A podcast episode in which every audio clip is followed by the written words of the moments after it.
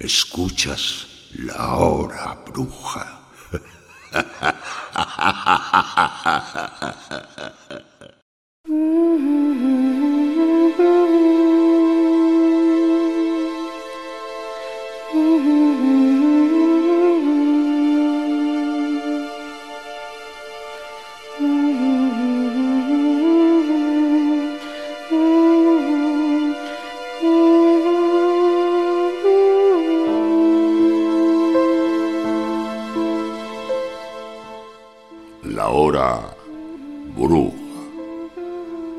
la hora bruja cuando se mecen los misterios más ocultos con las brumas de las tenebrosas sombras, donde los espíritus, demonios y otros seres salen de sus guaridas fortalecidos a cometer sus fechorías, cánticos y vestigios de tiempos ya pasados, o quizá no tanto.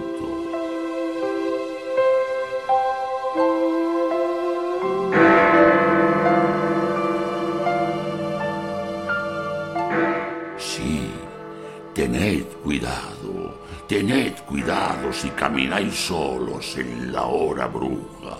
Su poder se hace más fuerte en la oscuridad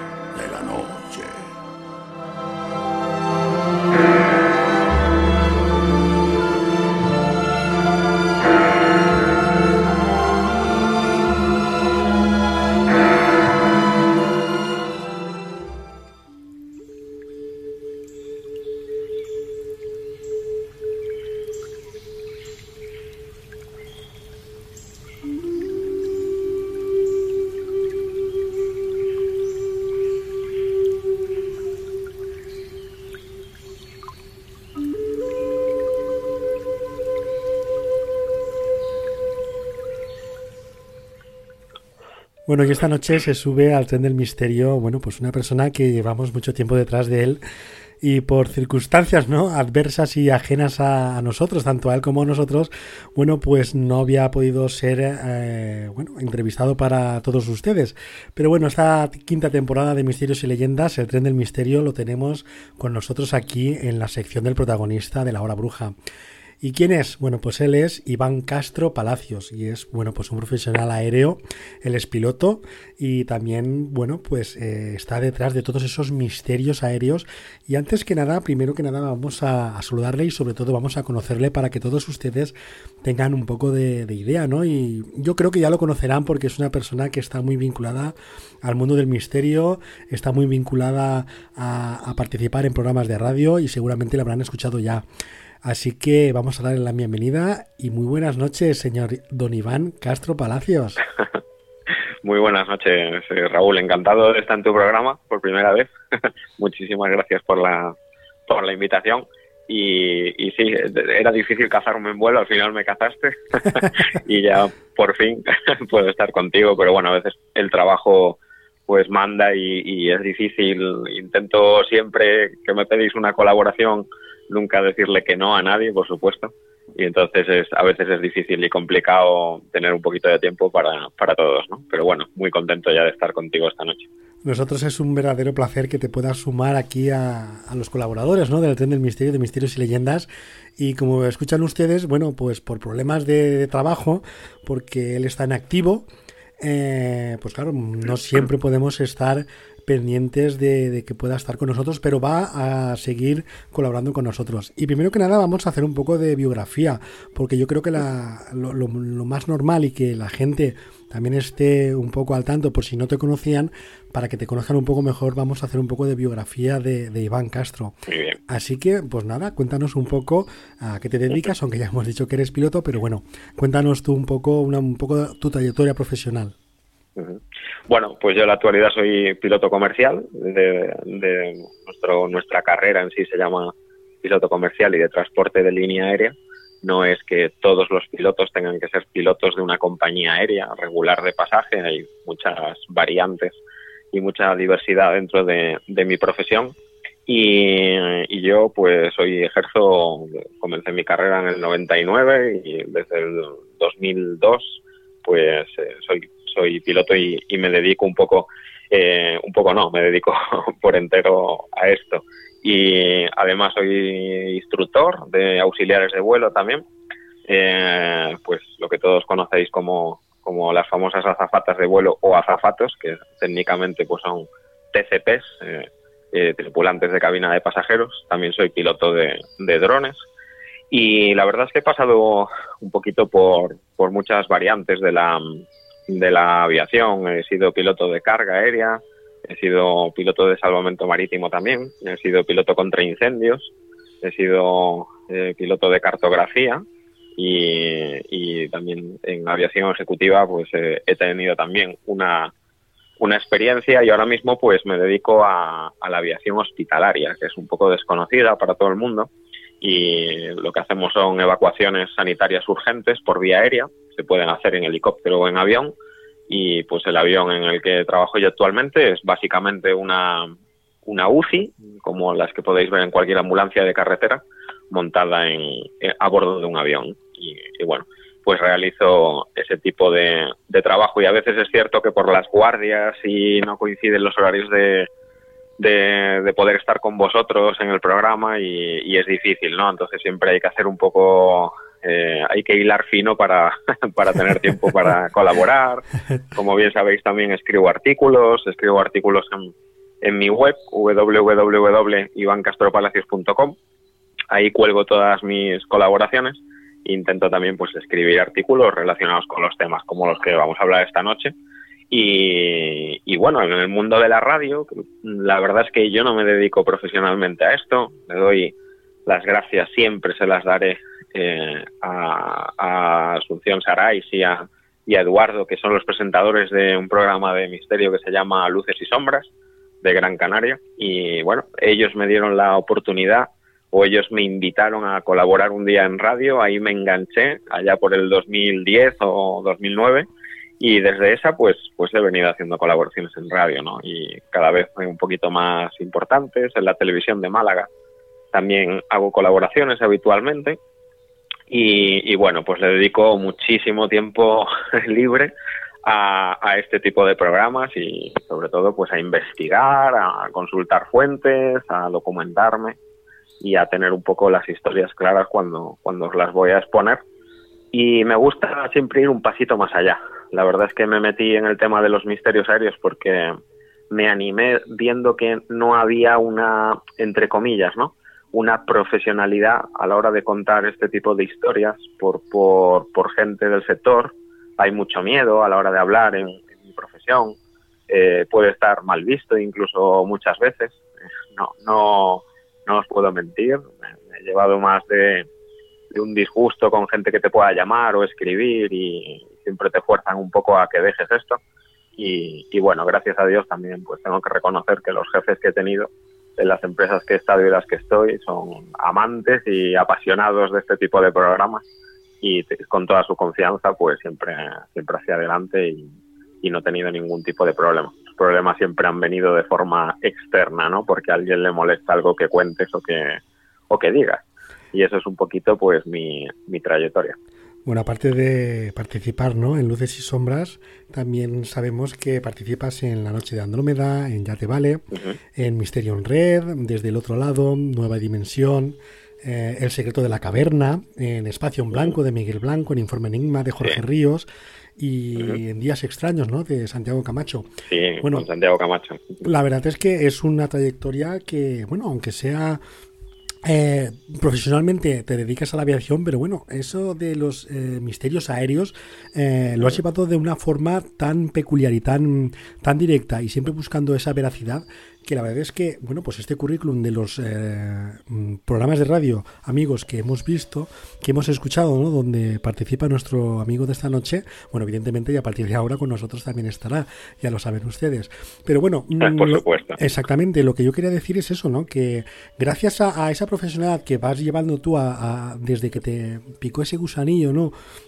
De, de, intentar buscar esa veracidad en el tema de, de, los misterios aéreos, bueno, pues te ha llevado hasta incluso a, estar en, programas como, como Espacio en Blanco o, o, recientemente, ¿no? Que lleva poco tiempo, de Días Extraños, ¿no? De Santiago Camacho, que ya lleva un par de temporadas, una temporada y media más o menos, Y la verdad es que, bueno, yo creo que eh, cuando una persona como, como eres tú te vas eh, iniciando y, vas llevando esa veracidad, bueno, pues es lo más lógico y lo más normal que, los directores de programas, bueno, pues estén a, la caza, ¿no? Para que cuentes mm, siempre, eh, eh, pues esos casos, ¿no? Que llevas tú en tu, en tu página y sobre todo mm, como profesional, ¿no? Como por, porque mm, yo, yo siempre pienso que cuando estás tratando algún tema, tratarlo con una persona profesional en esa materia, bueno, pues es un, un añadido, bueno, pues muy bueno para, para, esa temática, sobre todo para los oyentes, ¿no? Porque a la definitiva todo lo que realizamos es por los oyentes.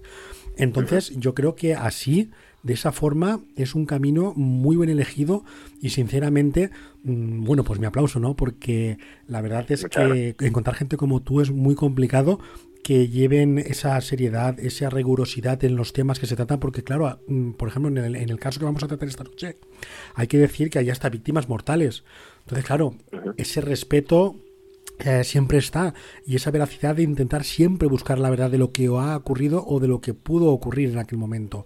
Aparte, como también eres piloto aéreo, bueno, pues también tenemos como, digamos, una especie de, peritaje de un accidente, ¿no? De cómo, cómo se forma ese accidente, cómo, qué es lo que pasa. Vamos, básicamente como si hubiéramos descubierto la caja negra y estuviéramos abriéndola, ¿no? Y tú estuvieras diciéndonos, bueno, pues la caja negra dice esto y las pruebas dicen esto. Entonces yo creo que a partir de ahí eh, es, bueno, yo te agradezco muchísimo que quieras participar con nosotros. Nada que agradecer. Estoy muy contento, además me gusta eh, hablar con todos vosotros, sin excepción. Eh, ojalá de verdad tuviera un millón de minutos más libres para, para dedicaros, pero me gusta mucho porque cada uno enfocáis el programa de una manera distinta. Entonces, es la variedad para la audiencia es muy grande y siempre donde, donde haya donde elegir es bueno para, para la audiencia, ¿no? Y cada uno tenéis vuestro estilo y entonces pues eh, me gusta mucho porque no es algo repetitivo, un programa se hace de una forma, otros lo hacen de otro estilo y me encanta. Eh, me gustan los programas donde uno se puede expresar libremente también. Eh, no es la primera vez que me encuentro con algún programa que, bueno, pues esto no se puede decir o aquello otro tampoco porque bueno, es, delicado y no todo el mundo está dispuesto a, a, emitir pues, pues la, la, verdad de todos los casos, porque la verdad a veces duele o es incómoda, ¿no? Entonces, pues os agradezco que siempre me pongáis un micrófono también. Y, y, yo siempre le he robado, entre comillas, a Rubén Callejón, que desde aquí le mando un abrazo muy grande. Es el director de, de Informe Insólito, la primera web donde empecé a escribir. También tengo ahí, actualmente sigo escribiendo ahí, en mi sección de misterios aéreos una frase muy buena que él eh, siempre, eh, bueno, eh, la, repetía mucho en la página un poco como eslogan y al final yo siempre se la he robado un poco así entre comillas y es que siempre dice que en un mundo lleno de mentiras contar la verdad es un acto revolucionario. Entonces pues me quedaré con ese eslogan siempre porque es súper acertado y cuando tú cuentas una cosa y de repente recibes emails, recibes llamadas que no debes de hablar de esto, no debes de contar aquello, esto no deberías de sacarlo a la luz, no hay que remover este tema. Eh, no te exagero nada, desde el estamento militar hasta presidentes de compañías españolas que operan en la actualidad. He recibido llamadas de ellos. y eso solo me anima una y otra vez pues a seguir hablando de, de estos temas porque creo que cuanto más te intentan poner, nunca mejor dicho, la pierna encima, sí, pues eh, más, más debes de, de contar la verdad. Es simplemente contar la verdad. Yo cuento, evidentemente, desde mi punto de vista como piloto, intento pues hacer una demostración de todas las pruebas que existen sobre un caso y luego que cada uno pues valore, ¿no? Sin tampoco pues acusar, ¿no? Directamente a nadie. Pero hay casos los que son flagantes y, y no queda más remedio que contar la verdad y siempre sale un acusado. Bueno, pues aquí ya sabes que no vamos a tener ningún problema. De hecho, no, no ha habido un guion previo. No se, no se ha mandado por correo electrónico ningún guion con estas preguntas. Tienes que, que contestar y ya está. Simplemente aquí eh, nunca ha habido guion, sinceramente. Para la entrevista del protagonista de la hora nunca ha habido guion. Eh, se ha contado el caso, el invitado ha contado siempre lo que ha querido y, y ningún problema Eh, básicamente porque siempre que está la verdad delante, como es en este caso, pues no hay que preparar nada porque eh, eh, las cosas están ahí, las evidencias están ahí y los testigos están ahí. No hay nada más, no hay que no hay que hacer ningún tabú ni hay que hacer ninguna recriminación a cierto tipo de cosas o cierto tipo de palabras. Simplemente se cuenta la verdad, se cuenta con, con las pruebas que siempre sabemos que vas detrás de ellas para que sea esa veracidad del tema en cuestión que se trate en cada momento y simplemente es eso, no hay nada más. Así es. Bueno, pues si te parece, vamos a entrar ya en materia para, el programa de, esta noche, ¿no? Lo que tenemos para hoy, lo que habíamos comentado de, tratar, ¿no? Ese accidente, mm, en principio, eh, del Malasia Airlines MH17. Eh, ¿Estoy en lo cierto? Así es. Eh, de hecho, pues te propuse el tema porque precisamente cuando hemos concretado el día para el programa, pues tenemos noticias, novedades de última hora sobre uno de los casos más controvertidos de los últimos años en, la temática de desastres aéreos y desastres mezclados con conspiración. Pues si, si bien ahora mismo en la actualidad se sigue llevando la palma un poco la desaparición del vuelo MH370 de Malaysian Airlines, que no sabemos nada ciencia cierta de, su paradero ni, ni de realmente la suerte que puede haber corrido. Y bueno, pues es una de las desapariciones más famosas de, la aviación comercial a nivel mundial, pues le precedió eh, este segundo episodio que protagonizó la misma compañía aérea, curiosamente, era otro vuelo, el MH17 de Malaysian Airlines, el mismo avión, el mismo tipo, un Boeing 777, y de lo que vamos a hablar esta noche, pues sucedió el 17 de julio del año 2014. Eh, existen pruebas y, datos que se han ido confirmando. Eh, yo te quería comentar un poquito desde la tesis que se barajó al principio, que tenía bastante, bastante peso, a lo que se ha demostrado mm, al final, ¿no? Y empezando un poco por, por el final, eh, pues estos días atrás, eh, salieron una serie de, informaciones en las que, bueno, este avión, para poner un poco en contexto eh, a la gente, este avión es derribado en vuelo el 17 de julio del, año 2014, eh, pues sobre la región de Donetsk. Es una región al este de, Ucrania. Ucrania, pues en ese momento era un país o una zona en conflicto y eh, realmente es difícil entender por qué sobre una zona en guerra seguían volando aviones comerciales, ¿no? Eh, se supone que este avión pues es derribado en primera instancia un poco por confusión, porque bueno, nadie tendría ninguna razón para derribar este avión eh, de por sí. En principio no habría ningún tipo de conspiración de por qué habría que derribar este vuelo. Eh, lo cierto es que parece ser que todo indica que se confundió con otro avión que sí se esperaba derribar y este avión pues llevaba 298 personas entre, entre pasajeros y tripulación. Es triste pues eh, el dato de que iban 80 niños, que bueno, todas las 298 personas pues eh, fallecieron en el acto, ¿no? Prácticamente. Y, y la serie de informaciones que se han publicado en los últimos días es que existe ahora una serie de indicios y de y de vínculos que implicarían pues a una serie de políticos, de funcionarios, de altos cargos del gobierno del Kremlin al servicio de, del señor Putin. Y hay pues una serie de grabaciones que se han ido aireando ahora, que han sido grabadas pues en las semanas o en los días anteriores y posteriores a la fecha del derribo de, del avión y nada más y nada menos que estas grabaciones telefónicas implican directamente eh, a una serie de comandos militares con, estos políticos o altos cargos del Kremlin o funcionarios del Departamento de, Seguridad.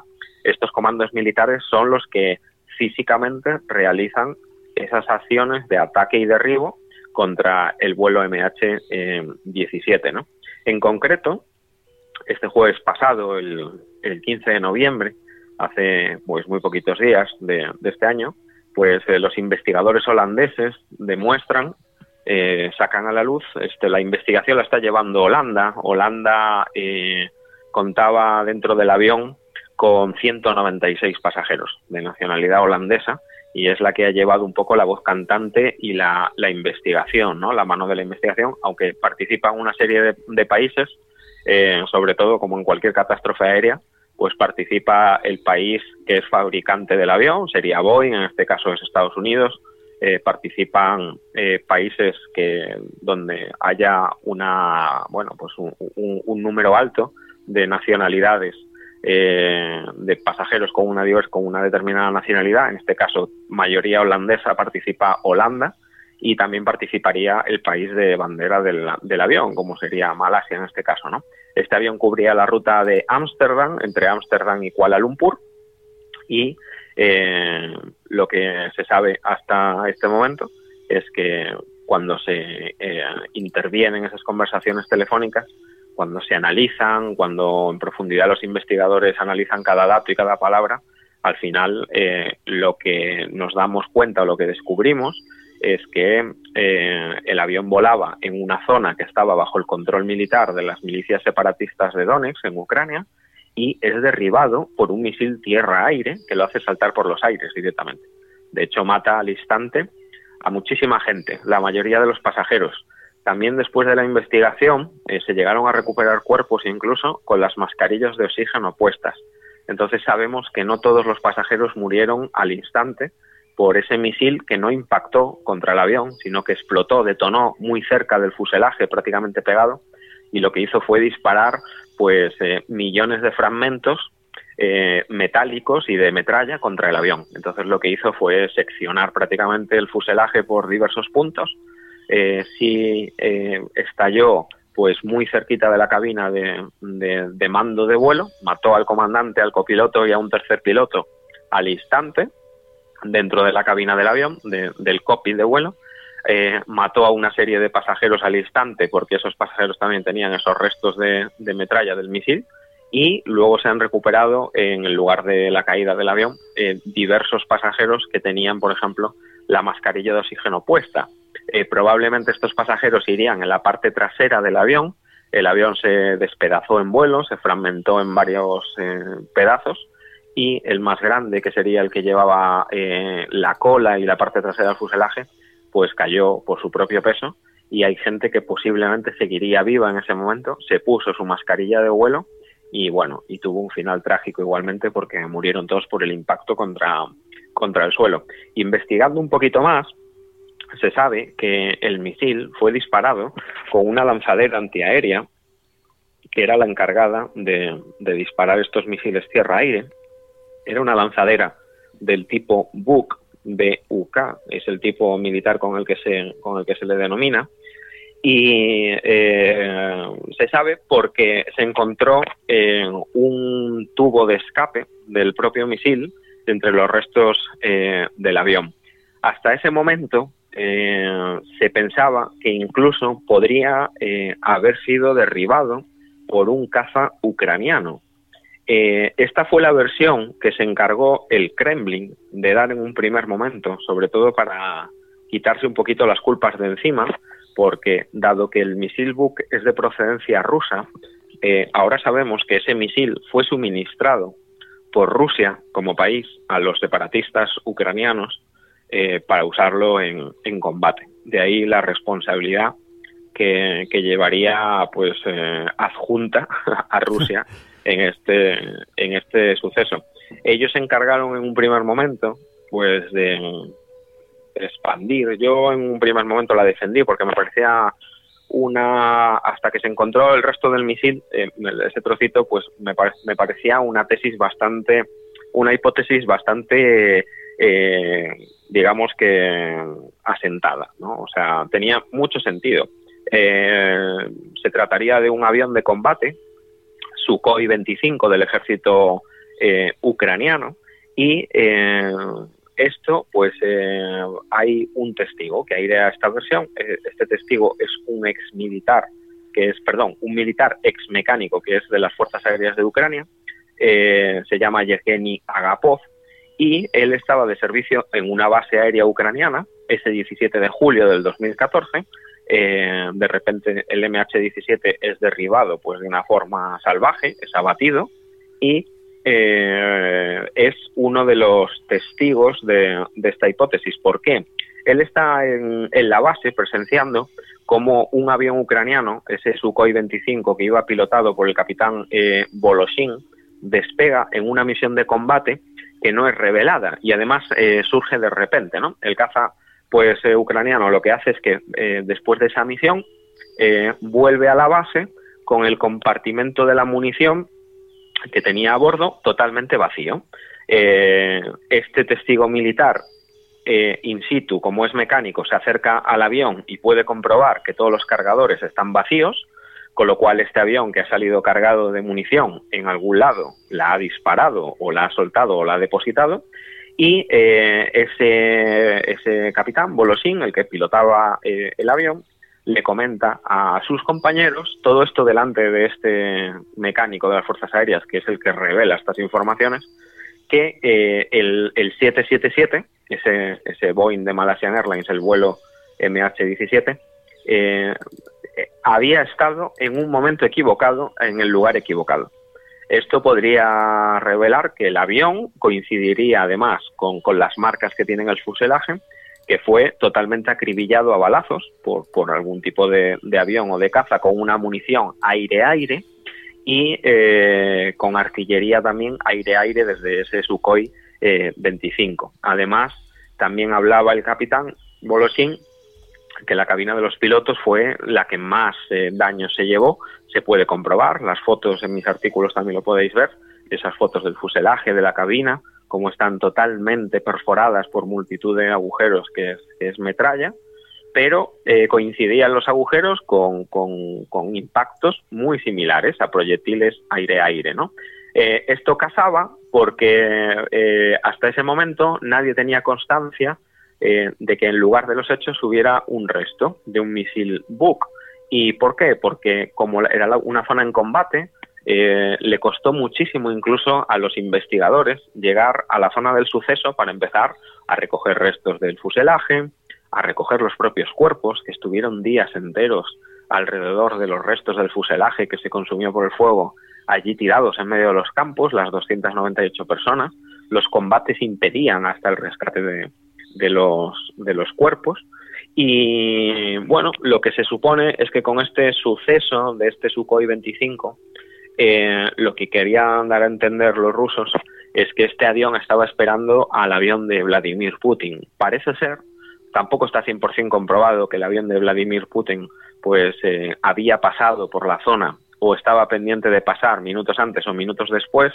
Eh, se podría incluso confundir desde tierra eh, ambos aviones eran similares por debajo, eran de color blanco, grisáceo, eh, que alguien los pudiera haber confundido en, vuelo. Y de alguna forma, pues los ucranianos querían derribar el avión de Putin y se confundieron y, derribaron el, avión de, Malasia. No tiene sentido la hipótesis por un par de cosas. Primero, porque el avión, el piloto de Volosín, el del Sukhoi 25, al acercarse al avión de Malasia, hubiera comprobado que era un avión comercial, que no era el avión de Putin. Tenía un, esos colores ¿no? y esas marcas en la cola de Malaysian Airlines son muy significativas, tan significativas que imagínate que el logo de Malaysian Airlines, curiosamente, eh, me gustaría investigar a fondo este tema, eh, es un logo que sale muchas veces pintado en esos campos de cultivo que son visitados por quién sabe y deja esas marcas en los círculos en las cosechas. Eh, no se sabe por qué ese logo de Malaysian Airlines pues ha aparecido muchas veces pintado en los, o, trazado en esos campos de trigo. Eh, y quién sabe si igual era pues un aviso de que esto iba a pasar, ¿no? Por alguna inteligencia desconocida o algo. Pero es curiosa la, casualidad, ¿no? Pero el, caza se hubiera dado cuenta de que no de que no era el avión y es difícil que lo hubiera confundido.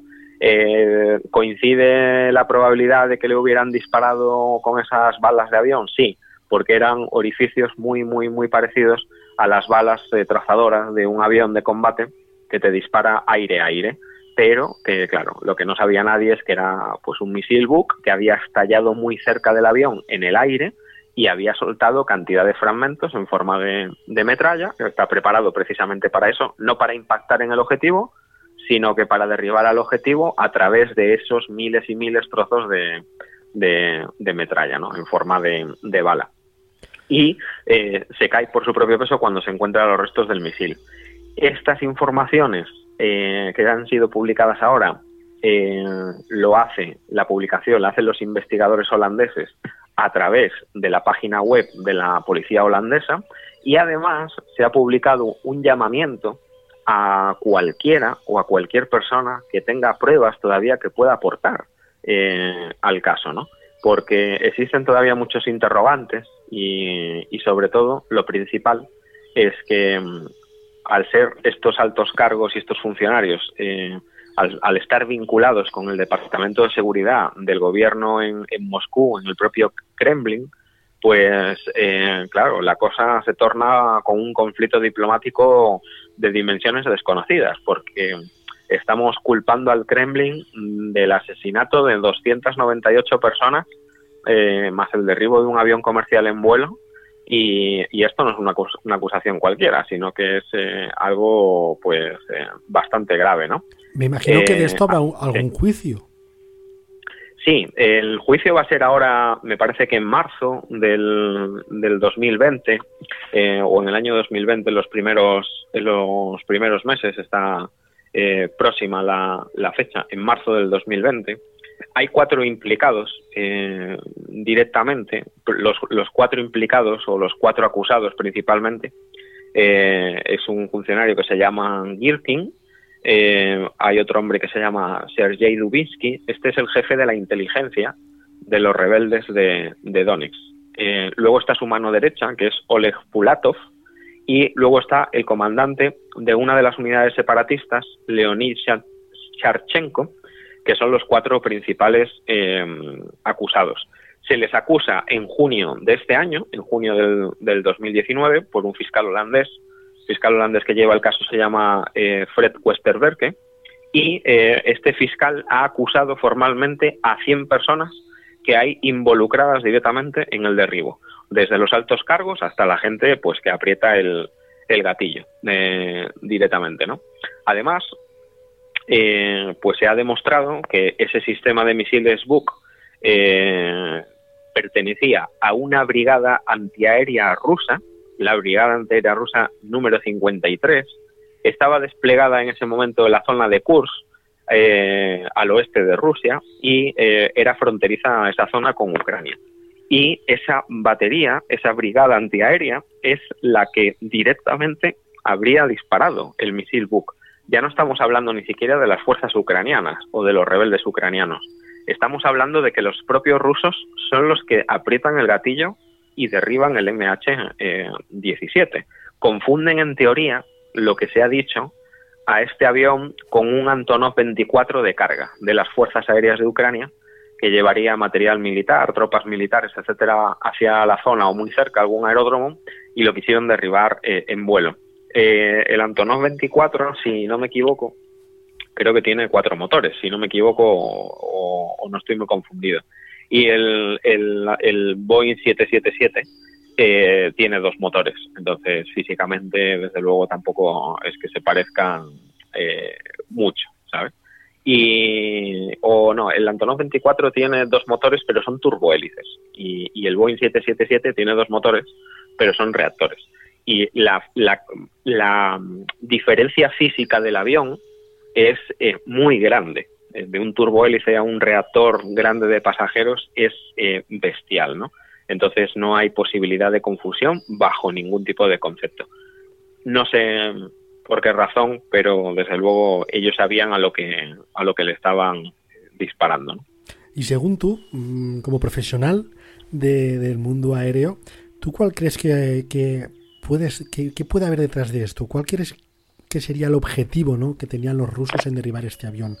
porque conforme estás comentando, bueno, es muy difícil equivocarse de un AN-24 a, un Boeing 777 del, del MH17, ¿verdad? Yo pienso que se precipitaron, lo primero que se precipitaron a la hora de disparar, y está claro que dispararon a lo primero que vieron. No, no hubo una identificación del blanco eh, 100% digamos que efectiva, ¿no? Esto quiere decir que dispararon casi sin saber a quién le disparaban. Yo pienso, eh, fuera de algún tipo de conspiración, etcétera, que no viajaba nadie interesante como para derribar aquel avión, porque se demostró que dentro de, de la lista de pasajeros de los 298 personas que murieron entre pasajeros y tripulación, no había ningún político ruso, ucraniano, europeo, no había eh, ningún diplomático, no había ningún militar de alto grado, no había nadie relativamente, relativamente interesante, porque la vida de cualquier persona es mucho más interesante que cualquier cargo, ¿no? Pero eh, yo pienso que apretaron el, el gatillo posiblemente por error mucho antes de cuando deberían de haberlo de haberlo hecho. Eh, los restos del misil que se, que se localizan eh, lo han analizado, por ejemplo, incluso eh, expertos, hasta bueno, expertos españoles militares, ¿no? Y gracias a ellos también podemos saber una serie de, de, rasgos. Por ejemplo, estos expertos militares han comentado que existen varias versiones de tierra-aire de estos misiles Buk y es un arma de combate. Hoy en día se sigue fabricando, no es un arma que sea de la antigua Unión de la República Socialista Soviética ni, nada, se sigue fabricando, se sigue fabricando hoy en día y eh, ahora se fabrican además versiones eh, mucho más actualizadas, que de hecho eh, no tiene por qué ser tierra-aire, sino que incluso pueden ser ya misiles Buk tierra-tierra, pueden alcanzar objetivos terrestres y pueden alcanzar incluso objetivos navales, se pueden disparar desde tierra y alcanzar un objetivo naval en medio del, mar, ¿no? Eh, todos los países que han estado alguna vez alrededor, bueno, que han estado siempre eh, alrededor de la antigua eh, URSS, de la Unión de las Repúblicas Socialistas Soviéticas, incluida la propia Ucrania, todas tienen este tipo de misiles en sus arsenales, este tipo de, de armamento. De hecho, los misiles Buk, entre el armamento habitual, existe hoy en día incluso en Siria, en India, en países también que eran clientes, pues, ¿cómo decirlo?, clientes asiduos de este tipo de arma de la antigua Unión Soviética, ¿no? Y, la verdad es que el misil Buk, en su momento, cuando se desarrolló, fue un auténtico éxito de la, de la tecnología armamentística soviética, porque este es un misil fabricado, o se comenzó a fabricar, pues aproximadamente en los años 70, eh, en plena Guerra Fría, y por aquel entonces con estos misiles, que eran misiles normales, tampoco eran misiles de crucero atómicos, ni mucho menos, ni nucleares, se alcanzaban objetivos a 35 kilómetros de, de distancia y se alcanzaban objetivos a 22 kilómetros de altura, que eso es eh, mucha, mucha altitud, ¿no? Era un arma autónoma y, y, la verdad es que el propio misil lo que hacía incluso es que era tan inteligente para la época que por sí mismo pues distinguía si los objetivos que encontraba ese misil en camino eran amigos o enemigos y en caso de ser enemigos eh, impactaba directamente contra contra ellos. Por eso además precisamente es muy raro este tipo de, de suceso porque el misil es lo suficientemente inteligente como para en teoría no impactar contra un avión comercial de pasajeros, porque ningún avión comercial de pasajeros debería de estar en la lista de objetivos enemigos de, ese sistema, de ese cerebro del misil, ¿no? Para esto y, se le... y digo yo, este misil que está tan extendido por tantos países hoy día, ¿no puede haber sido un ataque terrorista? Eh, según precisamente estos expertos militares, no podría haber sido un grupo terrorista. ¿Por qué? Porque ellos dicen que es demasiado complejo el sistema para que lo maneje una unidad eh, terrorista por muy bien entrenada eh, que esté. De hecho, eh, ellos se arriesgan a decir que podría estar en manos de determinadas facciones que estuvieran separadas de algún ejército, por ejemplo, del ejército ruso, pues que se separara una facción del ejército, se rebelara y se llevara determinado armamento, ¿no? Pero que mm, tiene un sistema de mantenimiento tan complejo, eh, el, suministro que hay que eh, canalizarle a ese sistema de misiles constante, de repuestos, de piezas de recambio, eh, es tan grande y además no es solo la lanzadera, sino que la lanzadera se mueve con una especie de equipo que se llama un radar tipo IFF, que es el que manda precisamente una señal a ese objeto que está cualquier tipo de objeto que está alrededor del misil y ese es el primer paso para que el misil distinga con esa señal de radar si es un objetivo amigo eh, o enemigo civil o militar. Entonces no es simplemente poner pues un bazooka en el, en el hombro de un soldado y disparar un misil ¿no? o un cohete. es un sistema de lanzaderas de vehículos, es un convoy, por decirlo de, alguna manera, que es muy complejo para que un grupo terrorista lo, lo use porque es, es algo muy evidente. Eh, podría estar a ojos de cualquier satélite, eh, es algo difícil de ocultar, ¿no? Entonces, eh, según los expertos militares es lo que es lo que comentan, que es, es bastante difícil. La verdad es que, bueno, es, es asombroso. He estado todo el, todo el tiempo, toda la duración de la entrevista, bueno, pues aquí en silencio, escuchando atentamente. Yo creo que mis amigos oyentes, bueno, pues también habrán estado pendientes de todo lo que ha comentado nuestro amigo eh, Iván Castro Palacios, ¿no? Esta noche, de ese accidente que, bueno, que en un principio parecía un accidente, pero como ya han estado ustedes viendo, las últimas informaciones del pasado 15 de noviembre, bueno, pues no apuntan a que sea un simple accidente aéreo, sino que hay algo más detrás de todo esto, como pueden ustedes eh, escuchar esta noche de la mano de nuestro amigo mm, Iván Castro. Iván, y bueno, no puede ser eh, un grupo terrorista, no puede, hemos quitado muchísimas eh, hipótesis de lo que podría haber ocurrido aquel día, pero claro, mm, habrá también que esperar a ver qué es lo que sucede ¿no? en ese juicio, porque ¿se espera que los imputados acudan a Holanda para, para ser juzgados? No, no, no, de hecho no, no existe una intención de extradición por parte de Rusia, porque Rusia lo que dice principalmente es que han sido los ucranianos. Entonces, para Rusia sus funcionarios no son eh, acusables, entre comillas, con lo cual no los va a eh, extraditar para el juicio. Se, se celebrará el juicio se les juzgará y se les acusará en caso de que resulten culpables eh, en la distancia. Permanecerán siempre bajo una orden de busca y captura internacional, pero mientras no salgan de Rusia será eh, muy difícil. En cuanto a, mm, al tema de, mm, de Rusia, eh, es muy peliagudo porque son tan claras las evidencias que, por ejemplo, entre las llamadas telefónicas grabadas, interceptadas, esas, esas conversaciones, eh, una de las conversaciones, por ejemplo, habla del propio entorno del ministro de Defensa ruso, de Sergei Sugó, y, se repite su, su, nombre en varias eh, llamadas que son interceptadas. Luego también eh, se descubre el nombre de, del director del Servicio Federal de Seguridad de Rusia. Esto es el antiguo KGB, o sea, el director de la agencia de inteligencia rusa más importante que existe en territorio eh, rojo, entre comillas, ¿no? que es Alexander eh, Bortinov.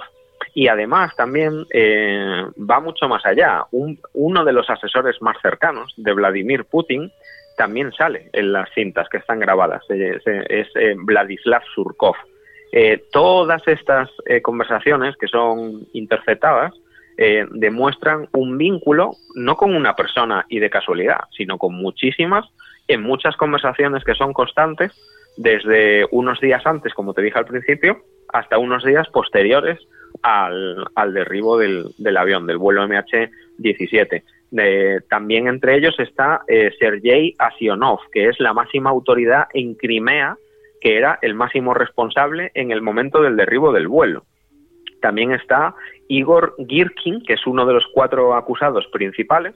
Este hombre es el antiguo oficial del ejército eh, de Rusia, es es un antiguo oficial eh, con apodo eh, Estrelkov y en aquel entonces este oficial del ejército de Rusia era el ministro de defensa del enclave separatista en la región de Donetsk, de la zona rebelde, digamos, ¿no? Hay muchísima gente, hasta esos 100 acusados, que, logra identificar el, fiscal eh, holandés, ¿no? Y hay unas declaraciones muy buenas también, que es, eh, las hace el jefe de la unidad de investigación criminal de la policía holandesa, Andy Krak, y dice literalmente lo siguiente. El análisis de las declaraciones de testigos y otras informaciones reveló que la, que la afluencia de Rusia en los asuntos de la República de Donetsk iba más allá del simple apoyo militar. Los vestigios de vínculos cercanos entre los líderes de la República Popular de Donetsk y las autoridades rusas suscitan preguntas sobre la posible implicación en el despliegue de la lanzadera que derribó el vuelo MH17. Esto quiere decir que hay muchísima gente del Kremlin, no hablo de facciones separadas del ejército, eh, ni de soldados rusos que estuvieran luchando en Ucrania, del propio Kremlin, que están implicadísimas hasta la médula en el derribo del avión ruso se cree que fue un error. Ahora hay que investigar si ellos sabían que no iba a ser un error y que lo derribaron a propósito y por qué. Porque hay muchas pruebas que, hay muchas preguntas que todavía están sin, sin contestar, ¿no? Eh, una de las principales agencias que desvelan toda esta información y que desvelan parte de la información que la policía holandesa no desvela es la propia agencia Reuters de, de prensa. Y, por ejemplo, Reuters lo que descubre es que Surkov era eh, uno de los que, eh, bueno, desde el Kremlin dirigía el operativo de la lucha contra el ejército en, en Ucrania. Y este tío, por llamarlo de, de alguna manera, manera. Está, es tan salvaje que este tío está implicado en una matanza que hubo el 20 de febrero del 2014, pues varios meses antes, en Kiev, en la, en la plaza del Maidán, donde francotiradores masacran a una multitud que estaba en una manifestación.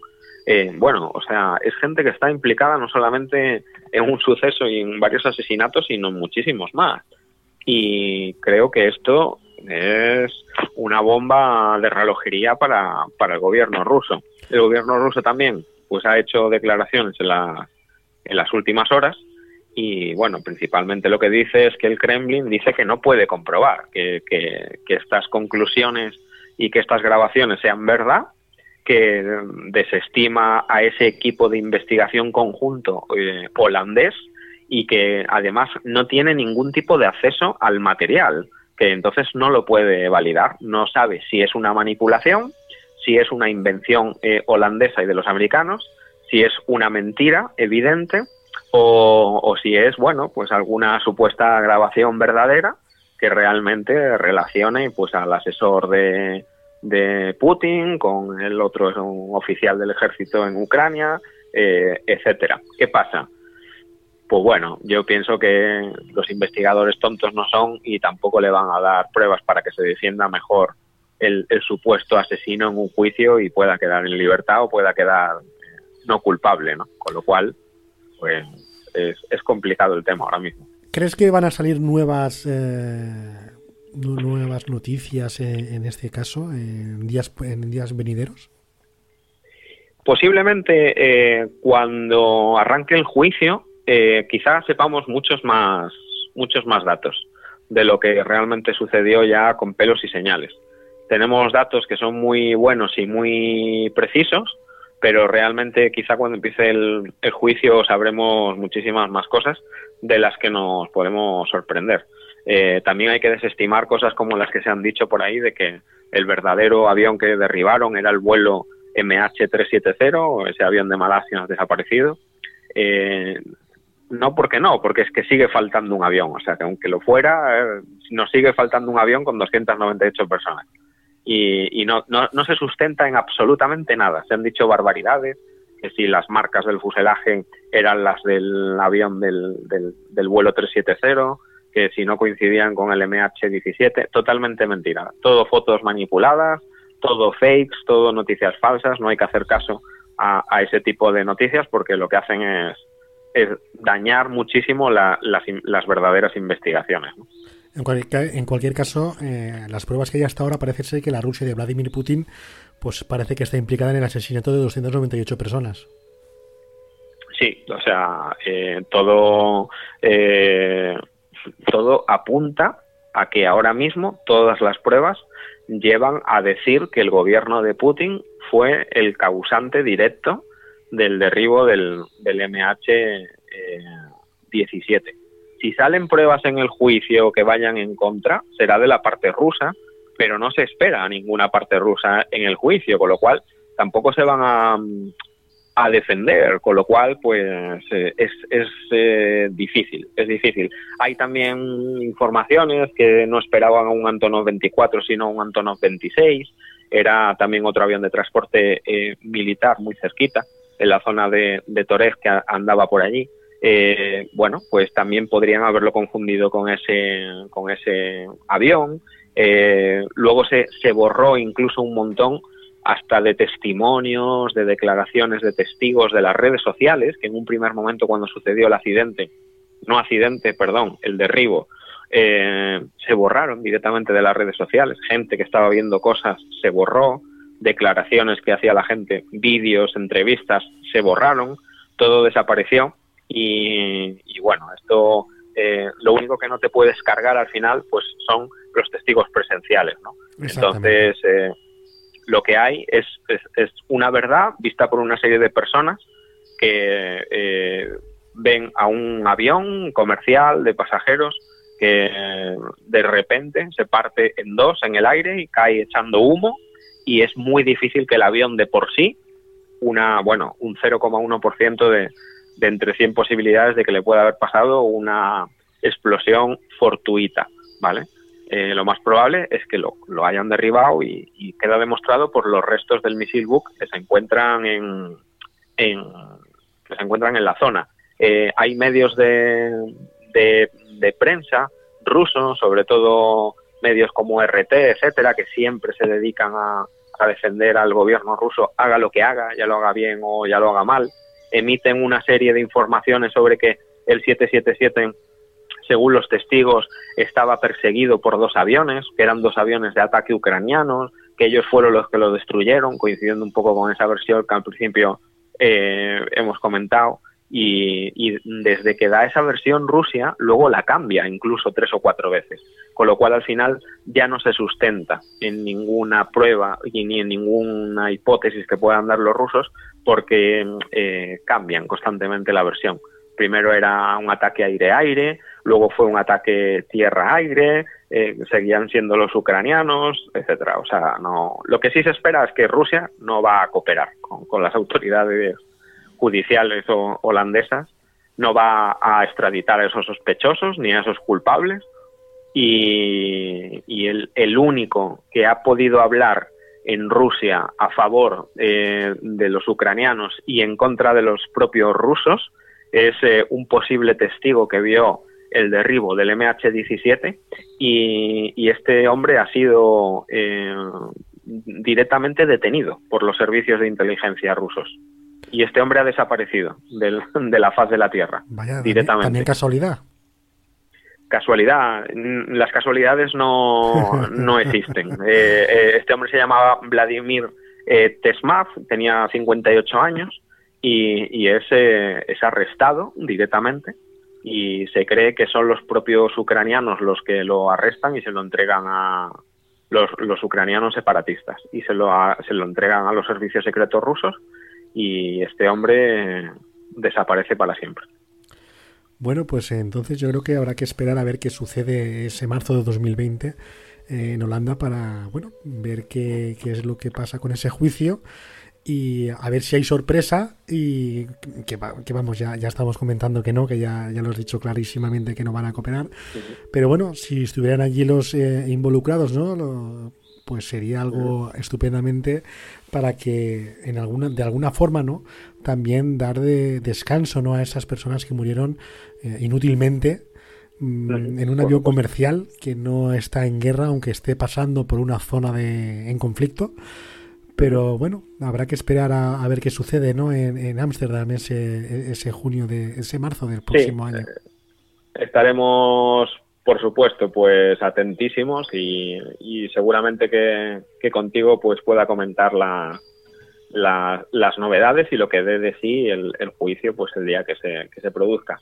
Eh, acostumbro además a que todos los casos que sigo pues sigo sus novedades. No, no, yo no cuento un caso y lo dejo morir sino que me interesa mucho pues seguir la actualidad y, nada, me quedo comprometido contigo porque en caso de que haya novedades, pues las la seguiremos contando, por supuesto. Bueno, pues la verdad es que muchísimas gracias por haber estado esta noche con nosotros, habernos contado, bueno, pues este derribo del Malaysian Airlines MH17 eh, sucedido, bueno, pues en ese junio de, del 2014, en julio del 2014 y estaremos pendientes de las noticias que vayan ah, saliendo a la luz, ¿no? Para, para bueno, estar un poco pendientes del tema, eh, tratar el caso hasta el final para que las víctimas, bueno, pues descansen como deben y la verdad es que yo creo que lo más importante sería que los culpables, bueno, pues pagaran y serán encarcelados y juzgados, evidentemente. Eh, antes de despedirte, eh, Iván, me gustaría que volvieras a decir las formas de contacto, ¿no? Para que la gente pueda eh, seguirte, pueda leer tus artículos y estar pendiente de todo tu trabajo que realizas en pues radio y en todos los lugares donde tú colaboras. Pues mira, principalmente todo lo que hago y todas mis colaboraciones están en www.ivancastropalacios.com. Ahí también tenéis forma de contacto y, me llega el email directamente. Me podéis contactar al email eh, CP, las iniciales de Castro Palacios, CP eh, misterio arroba yahoo.es. Eh, hay mucha gente que me escribe y también me da informaciones, me propone eh, nuevas historias, etcétera. Y luego en las redes sociales, en el Facebook me podéis encontrar como Iván Castro Palacios Misterios Aéreos y en el Twitter eh, arroba Iván CP25 y nada, estrené Instagram hace muy poquito también y de vez en cuando pues pongo alguna foto misteriosa. Iván Castro Palacios 80, eh, ese es mi, mi Instagram. De todas esas formas me podéis contactar y, y me tenéis eh, eh, me tenéis buscado eh, y encontrado de cualquier manera. Es fácil, es fácil contactarme. Bueno, pues Iván, muchísimas gracias por haber estado esta noche con nosotros y habernos contado el derribo del Malasia Airlines MH17, que estaremos frente de las noticias que puedan eh, salir nuevas. Y te emplazamos pues para otro programa que tratemos, bueno, pues otro, otro misterio aéreo que nos traes, eh, bueno, pues la verdad con ese entusiasmo y quedamos todos pendientes de los auriculares para poder escucharte y no perdernos detalle de todo aquello que cuentas en cada tema que nos aportas. Muchas gracias, pues es un placer para mí tu invitación. Eh, muchas gracias por tener la paciencia de esperarme hasta que te he podido decir que sí. Y me he encontrado muy a gusto contigo, me ha encantado la, entrevista y, de verdad que nos comprometemos mutuamente a, a repetir este momento. Muchísimas gracias, Raúl. Pues nada, muchísimas gracias y muy buenas noches. Un abrazo, buenas noches.